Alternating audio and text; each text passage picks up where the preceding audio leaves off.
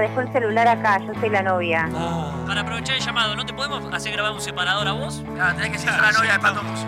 No, no, no, no, no, no, No, yo escucho dos por uno, nada, cortito es. no, no, no.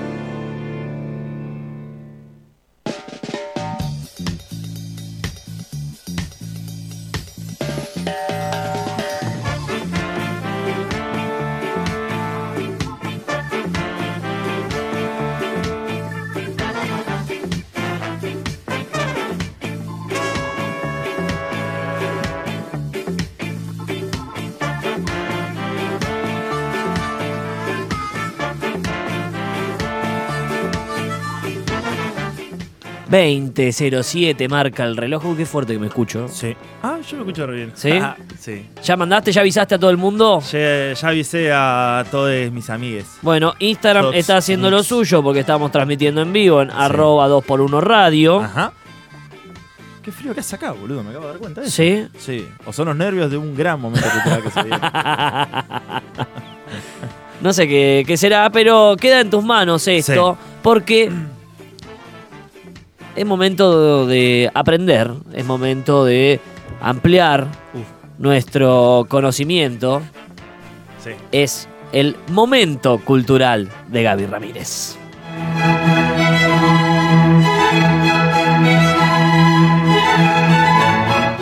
Buenas tardes, queridos oyentes. Sean todos más que bienvenidos a, este a esta nueva entrega del momento cultural. Hoy les voy a traer una situación eh, embarazosa. Primero que nada, le quiero dedicar esta columna a Angelito Medina, un gran amigo mío. ¿Quién es? que- un amigo mío Sí, que me dijo: Vos tenés, tendrías que hablar de este tema. Y como, bueno, no, ahí lo tenés que pensar vos, me dijo. claro. Tiene sentido, tiene razón. Eh, porque estábamos hablando en joda, medio en joda, medio verdad. Eh, nada, esto de lo- los embarazos adolescentes. Como éramos la mayoría de hombres, salieron bastantes chistes. Ajá. Eh, Tema que trató hace poquito Julia Van Gol. Claro, pero lo tomamos de una manera bastante liberal, bastante abierta. Y en un momento me dice, imagínate cómo era hace unos 20 años atrás, 40 años atrás, imagínate hace 100 años, imagínate hace 100 Y yo digo, imagínate hace mil años, dos mil años, cuatro mil años. Así que señores y señores, hoy, en esta nueva clase, en este nuevo momento cultural, vamos a hablar de los embarazos Sí. en la antigüedad. Pero vamos a hacer una pequeña salvedad porque vamos a pasar por alto, de, manera rápida, las concepciones religiosas que traían eh, los embarazos. Por ejemplo, a ver, la mujer embarazada durante la antigüedad era considerada un ser especial, una mujer que estaba embarazada. Incluso se la llegaba a divinizar.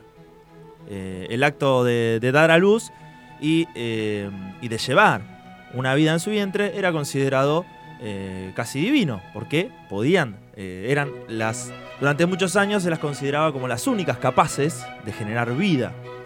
No se entendía lo que ahora se entiende como eh, que es consecuencia de una relación sexual entre el hombre y la mujer.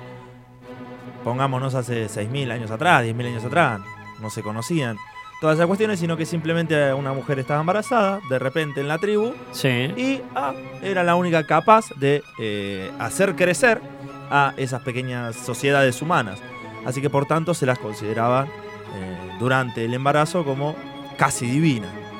Se organizaban en el momento de dar a luz en torno a ellas rituales y procedimientos para que quien venga a este mundo lo haga apartado de todo mal.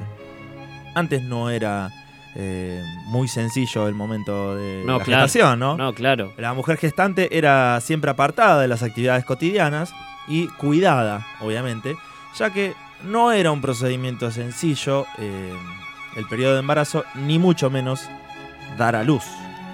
Muchas civilizaciones han tenido enfoques distintos sobre cómo preparar el acto en que una vida viene al mundo. Por eso hoy vamos a hablar más que nada de los métodos del parto, Ajá. porque es una situación complicada. Recordemos que el ser humano es el único mamífero que sufre durante el parto y que puede llegar a tener complicaciones enormes. ¿El resto no? El resto tiene complicaciones, pero no tan altas como la Claro, del ser yo he humano. visto eh, jirafas parir, por ejemplo, que como Sí. hacen y salió, la, salen. salió la pequeña Y encima- jirafita y, ya sale medio como Y caminando y, levantan, todo. Claro, se levantan, caminan, trastabillan.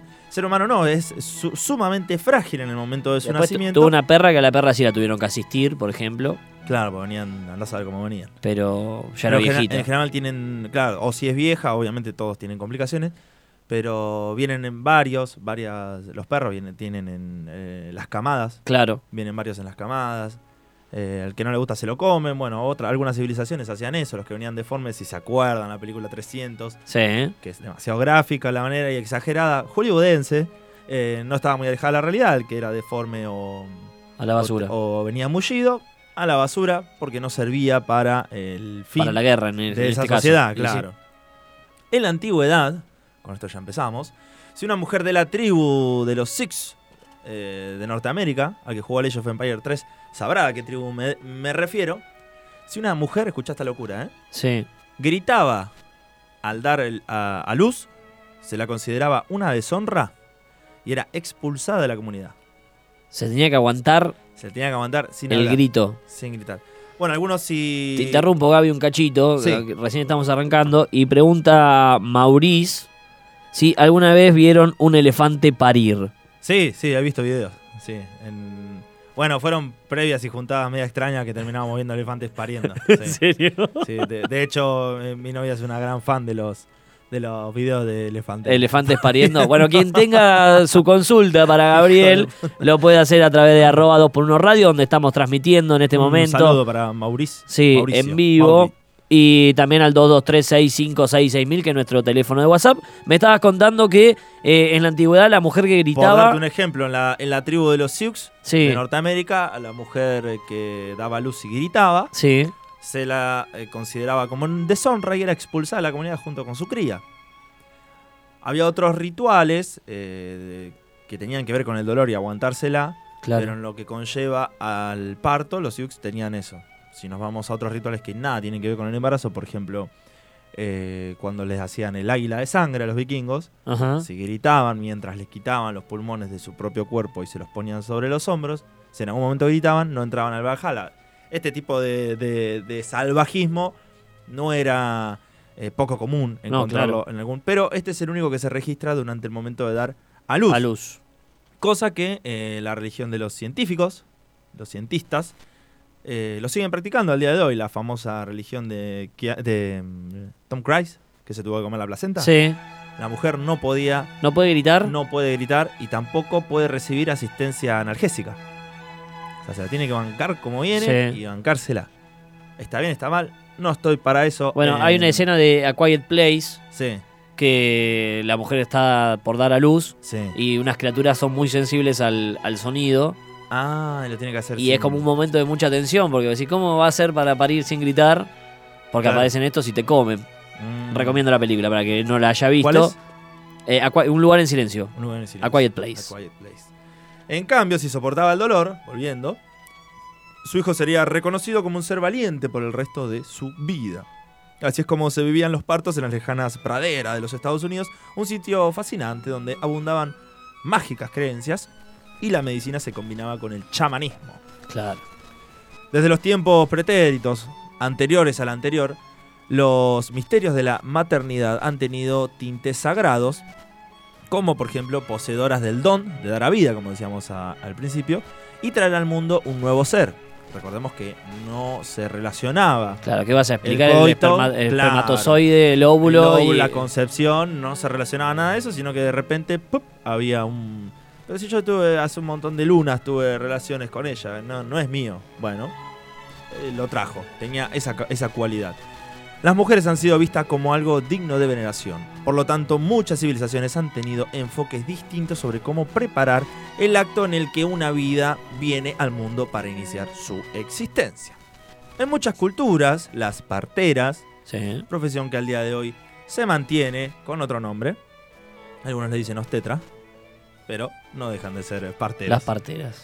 Eh, mujeres que asistían a, los- a las embarazadas en el proceso de dar a luz jugaron un papel relevante en el misterio del nacimiento. Como prueba de ello, los mexitas, Sí. eh, las- los pueblos que aglutinaban lo que ahora es México, Ah, las- esas tribus que luego fu- fueron mayas, fueron aztecas, Yo fueron, tomo bueno, licor. son mexitas. Yo tomo cerveza y me gusta la chica. La cumbia me divierte Y y, me excita. mexitas. Las, eso se canta en México mucho. claro, Mientras la gente da luz las mexitas eh, las tenían en gran estima social a las mujeres. a las parteras. A las parteras, claro. Se les llamaban, acá voy a tener que decirlo varias veces, Tlamaltliquitl. Tlamaltliquitl. y tenían conocimiento en herbolari- herbolaria, metafísica y religión, materias que ponían en práctica cuando un niño estaba a punto de hacer o incluso de nacer o incluso meses antes. Claro. Acá se no. No había no había anestesia, por ejemplo. No, entonces no, no. te- tenían que. Y había una profesión, que eran las llamadas las tlamaltiquitl, Sí. que aconsejaban a la futura madre meses antes del alumbramiento acerca de los hábitos alimenticios para que su bebé fuera sano y fuerte. Ya acá empezaban a considerar la importancia de estar bien nutrido. Claro. Todo lo que tiene que ver con eh, el arte de dar a luz, los mexitas tenían un gran avance sobre eso, las cuidaban muchísimo. Asimismo, eh, le indicaban que el embarazo debía darse en condiciones de absoluta tranquilidad para asegurar un parto lejos de todo peligro. Mira, cuestiones que hoy en día se siguen manteniendo. Ajá. Las mujeres mexitas eh, daban a luz de cunclillas, el método que hoy se aconseja, Sí. en medio de un temazcal. Temazcal es como un sauna, Sí. pero que tenía más un fin religioso que, eh, que- que lo, como se lo usa ahora, que es de Claro. relajación. Eh, era un- como una, un horno de barro gigante, Sí. donde ahí eh, se hacían distintos vapores con distintas hierbas y tenían un fin religioso, pero ahí es donde parían las mujeres, era como el lugar indicado. Mientras las parteras las sostenían de los talones, si estás acunclillado para no irte ni para atrás ni para adelante, te sostenían como punto de apoyo. Tras el nacimiento del bebé, estas mujeres, muy bien estimadas dentro de la sociedad, se quedaban con la nueva madre hasta alrededor de cinco días para cuidar de ellas, tanto del, del niño o niña como de la madre. Entre los egipcios, siempre recordados y traídos en estas En columnas, esta columna, olvídate. el parto también tenía diversos rituales. Las mujeres se aislaban en una especie de cobertizo hecho de caña en el patio o en el techo de sus viviendas. O sea, ya en- cuando empezaba el proceso de parto, se iban a un lugar especial. Sí. Se sentaban en un taburete de madera con un agujero en el medio por donde pasaba el niño a este mundo. Una especie de Una inodoro. de inodoro gigante, claro. El dolor se mitigaba por medio de cerveza.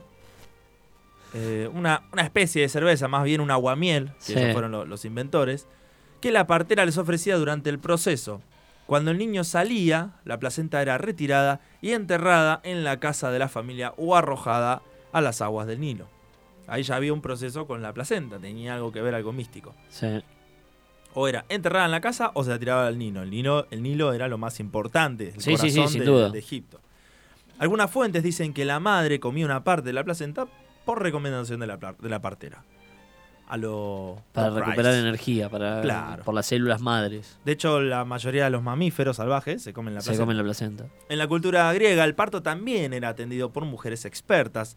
Las Maiai, o Iatromaiai, o Omphalotomí, cuyo significado es cortadores de ombligo, ni más ni menos. Eran las que eh, se encargaban de recibir al niño recién nacido y ofrecer todos los cuidados a las mujeres eh, que acababan de convertirse en madre. Ya un poquito más adelante, en la Edad Media, las parteras, también conocidas como comadronas o matronas, Ajá. fueron esenciales a la hora de ayudar a dar a luz a uno o más hijos. Eh, en... Uy, se me murió el auricular. Toma, A ver. cambiamos, no pasa nada. En vivo. Ahí va. Momento Listo. cultural. Ahí está. ¿Escuchás vos? Sí, sí. Ah. Y sí, está un poquito más alto. entonces Sí, sí, por eso te dije. Yo uso este en realidad. Me escucho en vivo. Eh, Estábamos en la Edad Media, entonces Sí. con las eh, parteras, madronas. las comadronas. Ajá.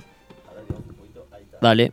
A morir. Acomodamos todo. Mientras tanto, yo eh, le cuento a la gente para que se prendió recién que estamos hablando de el embarazo y eh, las distintas concepciones que se fueron teniendo a lo largo de la historia, porque estamos en el momento cultural de Gaby Ramírez. Estamos también en Instagram, arroba 2x1 Radio, haciendo una transmisión en vivo para quien se quiera sumar y dejar ahí alguna pregunta, algún comentario. Como eh, Maurice, que nos puso, eh, nos contó una anécdota de cuando se juntaban a ver eh, Partos de partos de elefante, por Elefante ejemplo. bebé, sí. Y también eh, aclara acá, dice la cerveza lo cura todo, haciendo referencia a lo que pasaba en Egipto. También 22365666000 es nuestro número de WhatsApp. Y a través de ese número nos pueden dejar alguna consulta, comentario, opinión al respecto. Excelente. Seguimos. Continuamos. Eh, retomamos, seguimos en la Edad Media. En Les Anciennes Histories Romanies un manuscrito parisino del último cuarto del Ah, siglo me pensé que estabas hablando del lenguaje inclusivo, perdón. Parece, pero no. Eh, un manuscrito del siglo XIV se habla del nacimiento del futuro emperador romano Julio César, quien vino al mundo por medio de una cesárea practicada por una comadrona asistida por una aprendiz. Haciendo alusión Sí, que la cesárea sí. viene literalmente de cuando Julio César nació y como venía con complicaciones, antes directamente abrían a la madre y uno de los dos tenía que vivir. Claro. En este caso, Julio César eh, vivió a través de la cesárea que le practicaron, pero lógicamente su madre murió, Murió. no era como ahora. No, no. Durante este periodo de la historia, los partos eran sumamente complicados, estamos hablando de la Edad Media. Basta simplemente con recordar que la medicina no era una materia desarrollada en absoluto y debido a que la iglesia impedía en aquel, en aquel entonces el estudio de los cadáveres y otras prácticas que permitieran incrementar el conocimiento del cuerpo humano. Por ello es que las mujeres sufrían demasiado al entrar en el labor de parto. Una cuestión en, en general Sí. un, con una- un mito que se manejaba en general durante el momento del parto es que si el bebé lloraba mucho, Sí. era porque estaba poseído por un demonio, por lo que había que abandonarlo. Qué mal que le hizo la iglesia a la humanidad bebé, sí. en algunas partes de la vida. ¿ah? Si un bebé lloraba mucho, lo que era la ignorancia, ¿no? Sí. Bueno, y además, eh, voy a citar otra película, En el nombre Sí. de la rosa, otra vez Claro. un libro, que cuenta que todos los conocimientos que se tenían de antes, de Egipto, de todas esas cosas, Sí. eh, se empezaron a ocultar. Entonces era como todo andar de vuelta a ciegas. Claro, claro, porque eran de, eran pecadores, eran claro, herejes, claro. conocimiento hereje. Ento- porque vos de- decís, che, ¿cómo? Si en, en Egipto tenían un inodoro para que los bebés nazcan y, sea como todo más copado. Y, no, es, es impudoroso. claro, claro, Entonces. En eh, otra película, la ros- eh, El perfume, Sí, no sé si lo ubicás, sí, del muchacho que junta esencias de distintas mujeres para armar el perfume definitivo. sí. al principio, la primera secuencia, cuando él nace, te muestran un poquito cómo era el nacimiento o la vida cotidiana en la Edad Media, que él se salva porque llora. Y como la madre lo había querido muerto y lo había tirado a un costado y llora, a ella la ahorcan porque lo había abortado, digamos, lo había abandonado. Claro. Pero, pero en este caso el que lloraba era. El que lloraba demasiado estaba poseído y estaba había que poseído. abandonarlo. Un, chi- un- llantito así medio Claro. fácil, pero. Y sabes que se creía que si dejaba de llorar qué enseguida tre- qué era porque no tremendo. estaba abandonado. Pero imagínate un bebé abandonado, era porque no estaba poseído. Pero Sí. imagínate un bebé que encima que llora, que se siente mal, que lo dejan en cualquier lugar, va a seguir llorando más. Entonces va a estar más poseído. Qué- bueno, era qué- como qué cuando. tremendo. Claro, como cuando prendían fuego a las brujas que decían si se salva es bruja y si no se salva, perdón. Sí, Era claro. lo mismo. claro. Que un niño. Lle- hablar un día de todas esas cosas de la Edad Media, por Sí, favor, sí. por Un favor. día vamos a hacer me un vuelvo especial loco, de- me vuelvo de- loco. Un especial de la Inquisición vamos a hacer un día. Que un niño llegase a la edad adulta eh, en esta época tampoco era nada fácil. Recordemos que el promedio de vida era de 30 años, ni Sí. más ni menos. La alimentación en los primeros meses de vida era esencial, sobre todo el amamantamiento. Una leche materna de buena calidad era vital para el crecimiento, como lo sigue siendo hoy en día. Sí, Sin embargo, los nobles tenían eh, los servicios de las amas eh, de cría. Es decir, mujeres que se dedicaban a amamantar a sus pequeños. Pero muchas otras clases sociales también usaban sus servicios. Los plebeyos también usaban a alguien que amamantara. Alguien que se dedicaba específicamente a alimentarse bien y a amamantar. sí. Madre nodriza se le llegó, se la llegó a conocer. Hay que pensar que de aquella época la leche no podía pasar por un proceso de esterilización, porque no existía, y no era la mejor alternativa para los recién nacidos, la leche eh, de vaca, digamos. Claro. El papel de las comadronas era fundamental para evitar la muerte de la mujer y de su bebé antes, durante y después del parto. Usaban elementos como violetas, manzanilla, ajonjolí, aceite de almendras dulce y grasa de gallina para asear el cuarto donde se llevaría a cabo el alumbramiento o para mitigar los dolores de la mujer. Era común ver a un gran número de asistentes en los aposentos de la futura madre, asistiéndola en todo momento, una creencia que se tenía en ese entonces, que, eh, bueno, se, se estuvo hasta hace muy poquito, que el hombre no podía estar en los lugares de parto. ¿Por qué? Al principio, bueno, porque el pudor no, no permitía que un hombre viera en esas condiciones a la mujer. Claro. Después con los avances de la ciencia y la Macho, si medicina... sabés cómo se hicieron los bebés, ya lo viste. Claro, aparte no es muy bonito, digamos. Eh, después con los avances de la medicina se llegó a decir que... eh, el- también es una- un lugar donde la higiene es fundamental. Claro, sí. Muchas igual- personas. eh, Sí, a ver, pero solamente mujeres podían asistir. Ah. Muchas, en demasía, todas asistiendo no a- pasaba a, nada. a la Hom- parturienta. hombres no. Pero hombres no. Fue una costumbre que se mantuvo durante muchísimos años y luego la ciencia llegó a decir que el motivo por el cual no debía el hombre eh, interferir durante el parto es porque la testosterona influía en la eh, excitocina que la mujer eh, generaba durante el parto. Sí, Entonces te cortaba eh, el proceso hormonal a la mujer, por lo cual le hacía más difícil el parto todavía. Cosa que se desmintió hace muy poco, pero fíjate hasta dónde llegó ese Claro. mito. De hecho, hay obstetras hombres, este, hay asistentes hombres, Sí, sí, sí. eh, enfermeros, digamos. Pero durante un tiempo el hombre no podía asistir porque se llegó a creer que era una cuestión hormonal que no podía la- el hombre asistir a la mujer. Pero bueno, se, nos dimos, eh, se demostró hace Bueno, poco que no como tiene con la nada que ver. decía que te bañabas y se te cortaba. Te. Claro, que te podía llegar a volver loco. Sí. Sí, el otro día escuchaba eh, a, un colega diciéndolo en la radio que te podía llegar a volver loco si te bañabas después de la menstruación. Tremendo. Y que no se podían lavar, nada, ¿no? Un desastre. También vamos a hacer un, un especial de cuidados higiénicos. Vale. Por otra parte, en la época mm, también existían mujeres que no querían tener hijos, como Sí. en toda época, Sí. o con embarazos no deseados, como en toda época. A raíz de esto surgen diversas formas de practicar los que hoy conocemos como abortos clandestinos y supersticiones para no quedar embarazados. Existían brebajes llamados ponzoñosos para abortar. Otras creencias, a veces respaldadas en investigaciones, pseudo investigaciones médicas, aseguraban que ciertas prácticas, digamos, cotidianas, propiciaban un aborto, como por ejemplo tomar laxantes, Ajá. correr, andar a caballo, saltar, tener mucho sexo o realizarse sangrías. Sangrías son cortes. Se hablaba también de ingredientes naturales capaces de hacer que el feto se desprendiera, como por ejemplo el orégano, el polio, no la enfermedad, el anís o el hinojo, entre los más conocidos. A veces las llamadas brujas podían llegar a utilizar elementos quirúrgicos para la interrupción de ese embarazo. Pero en esta época, en la Edad Media, también se buscaban métodos anticonceptivos, que lo hemos hablado Sí, en, el, el- el preservativo. cuando hablamos del preservativo, que lo pueden revivir, ¿dónde? En soundclan.com barra 2x1 o también en nuestro Spotify. ahí lo buscan como eh, hashtag momento cultural o si no 2x1 que es el canal. Excelente. Hasta ahora venís promocionando, Moroni, ¿eh? Me gusta. Estás atento, estás haciendo la tarea. Resulta sorprendente, entre ellos, comerse, eh, por ejemplo, una abeja. Todo esto para abortar, ¿eh? Un corazón de ciervo. Hurtarse en sangre menstrual de otra mujer. Sí. O llevar piel de mula durante el coito. Sí. También valía la azabache. Todo esto para. eh, no, me equivoco, no era para el aborto. Todo esto para evitar. eh, Método eh, anticonceptivo. métodos anticonceptivos. Sí. Sí, obviamente que es sí. anticonceptivo ponerse la piel de una mula. No, Durante el coito, ¿no? O sea, o tener relaciones sexuales eh, con me- menstruación de otro. Sí, el, el líbido por el, por el subsuelo te queda. Sin embargo, resulta. Ojo que por ahí es un fetiche de algunos, eh. Sí, no, ahí no nos metemos.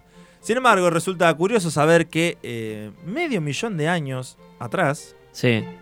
atento a este dato, específicamente en la época del Homo heidelbergensis, las mujeres sufrían A no muchísimo menos el dolor de parto. El Homo heidelbergensis Sí. eran dos especies antes que la nuestra, Ah, el, Homo, habil- que el Ah. Homo sapiens. Ah. ¿Por qué? Sufrían porque su pelvis era mucho más grande en comparación a los cuerpos femeninos de la actualidad, lo que permitía el deslizamiento del feto de manera mucho más rápida. Claro. Así que casi no, no eh, de los homínidos eran los que no eh, su- eh, sufrían dolores. Esto fue comentado por Ana Mateos Cachorro, mira qué apellido, directora de la línea de investigación del Grupo Paleofisiología y Sociobiología de Homínidos del Centro Nacional de Investigación de Evolución Humana en Atapuerca, España. Porque a veces me dicen, eh, todos esos datos te los inventás. eh". Bueno, acá lo dijo Ana Mateos Cachorro. Cachorro. Con ese apellido no te puedo mentir. Ahora, qué raro que el cuerpo después evolucionó al, al cuerpo menos, actual. Sí. Igual hay, hay dos teorías. Primero, la, la cadera toma la forma que tiene ahora porque el hombre empieza a caminar en dos patas. Sí. ¿Y por qué camina en dos patas? Empieza a caminar. O sea, se desarrolla de tal manera para caminar las grandes distancias que hoy podemos caminar. Somos el único especie del mundo que puede caminar las distancias que, que caminamos nosotros. Ni siquiera Ah. el caballo nos gana caminando todo lo que podemos caminar nosotros. Corriendo cualquier especie, pero caminando todo lo que el, el- el hombre en su máxima capacidad puede caminar, Sí. ninguna especie lo supera. Por eso tenemos la cadera como tenemos y encima un desarrollo eh, del cráneo hace que se achica la cadera, se agranda el cráneo, peor todavía. Hoy las facilidades para que una mujer conciba a su hijo son muchísimas más. La medicina ha alcanzado un notable grado de evolución que hace la tarea mucho más sencilla, sin comprometer la salud de la madre y su bebé. El milagro de la concepción sigue siendo una de las maravillas más grandes de la naturaleza. Hacerlo de la manera adecuada es una de las vías más importantes para la conservación de la especie humana. Dicho cómo eran los partos antes, algunos métodos de anticoncepción y eh, métodos de ab- abortivos, Sí. me llevó a otra duda. Porque ahora vos vas a la farmacia, te compras un Evatest, te haces un análisis de sangre y, sabes si estás y embarazada. que estás embarazada. ¿Cómo sabían antes, con anterioridad, si estaban embarazadas? Hay muchísimos, muchísimos métodos. Agarré los más populares de la antigüedad. Bien. Actualmente, Por el pichín venía también. sí, hay uno muy curioso que te lo voy a decir eh, enseguida. Actualmente, bueno, obviamente disponemos de muchos procedimientos para di- diagnosticar de manera fehaciente si una mujer está embarazada o incluso saber semanas, eh, la semana puntual Claro. de, gestación, de gestación que se encuentra. Yo una Pero- vez vi una mina y le dije, che, vos estás embarazada. Al otro día tuvo mellizos. Ah. Estoy bien. Bueno, a mí me pasó trabajando en, en el balneario donde estaba que había una piba que se le bajó la presión Sí. y yo le hice el chiste que le hago a, a, A todos, estás embarazada. A todas las mujeres que, se que las veo descompuestas. Sí. Quédate tranquila, nueve meses se te va. Y estaba embarazada. Y estaba embarazada. Así que bueno, pero yo no tuve nada que ver. No, no, no tuve nada que ver. No, no tuve nada que ver. Bueno, ¿cómo hacían en la antigüedad entonces? Y bueno, no tenían el conocimiento de las técnicas que actualmente tenemos. Por eso los invito a hacer un recorrido breve por la historia, empezando por la civilización Egipcia. egipcia. Vamos, los Muy bien, egipcios, no te pueden defraudar nunca. Nunca. El escrito más antiguo conocido es el de Papyrus de Lau, conocido erróneamente como Cajún, del 1850 a.C., en el que se describen, escuchá, eh, 17 pronósticos relacionados con la obstetricia y solo menciona uno, digamos. Dice, la mujer Sí. está embarazada si al sujetarles los dedos y apretarle los brazos, el rostro se le torna verde o siente en sus manos el latido de las venas. si vos les agarrás los brazos con firmeza Sí. y ves que su cara se le pone verde o sentís el latido de- en sus venas, Sí. es porque está embarazada. Es porque está embarazada. Mm, Si es que no te pega una Nunca, patada nunca agarré a una mujer y le agarré los brazos a ver si se pone verde. No, porque está mal hacerlo eso, sí. Claro. es casi violento. sí. Claro, sí. No, no. No, pero con su permiso vale. Claro, estoy se experimentando. Se consideraba eso. Por un papiro del antiguo Egipto de más de 3.500 años, descubrimos un conjuro muy curioso para diagnosticar la preñez de la mujer a la vez que i- invocaban a la diosa Ator, diosa eh, de la maternidad y la fecundidad, debe ser prima hermana de Thor. Sí. A Thor. Ator. La presunta, dice, la presunta embarazada debe orinar durante varios días sobre dos bolsas de lona en cuyo interior Sí. en el de cada una, hubieran semillas de trigo y cebada respectivamente, una en cada una, mezcladas con sal. Si transcurrido un, tiempo germinan, es que la mujer estaba gestante. Esto es muy curioso porque incluso determinaban, o así lo creían, Sí. el sexo del futuro niño. Es decir, si germinaba el trigo era una nena. Si germinaba la cebada, iba a ser un varón. Claro. Por eh, lo contrario, si no germinaba ninguna semilla, la mujer no estaba embaraza- embarazada. Lo que no mencionan es el caso que germinaban ambas semillas. Claro. Sería niñe. Sí. Bueno, o podrían ser gemelos. Bueno, ese tiene una explicación. Podría llegar a tener una explicación más, Lo más curioso más científica. es que estudios más recientes nos pueden precisar un éxito del 35% aplicando este método. Porque realmente la orina se Sí. puede... eh, Y bueno, eh, el Evatés algo tiene, digamos, que- Claro. que, resuelve con la orina. No tengo ni tiene idea que de ver por el química tema, ni de nada, el tema pero de los estrógenos. claro, hormona femenina que aumenta durante la gestación y está muy presente en la orina. Claro. Y los estrógenos son capaces de germinar las semillas incluso en sal. Por eso no estaba tan errado este método. Un método que se usó durante muchísimos años Sí. y no hace mucho. Un poco incómodo ir a comprarlo a la farmacia. el- Te tenía que venir con dos sacos de, de semillas un saco de semilla y cebada. y- y sal. Pero bueno, el- se usó durante muchísimos años. de- estamos hablando de 3.500 años antes de Cristo. Claro. eh, y que incluso estuvo hasta hace no, no muchos siglos atrás, y se descubrió que sí, que efectivamente funcionaba por el tema de los estrógenos presentes en la orina. Así que no sé, no sé quién lo habrá descubierto y en qué, Claro, ¿cómo? ¿Cómo se les ocurren Ay, hacer esas cosas? Creo no? que estoy embarazada. A ver, eh, uff. Eh, mm, eh, tráeme ese Para mí que no, para mí una y embarazada se estaba haciendo pichín y, a lo- y al poco tiempo se dio cuenta que, Que germinaba. que germinaba. ¿Quién fue el hijo de puta que me veo las semillas? Mirá, crecieron Sí. todas. Y Ahora, cómo la estaba la semilla en sal y todo eso, no lo sé. Sí, sí. ¿O por qué le meó la semilla, digamos? ¿Por qué no me da al otro lado?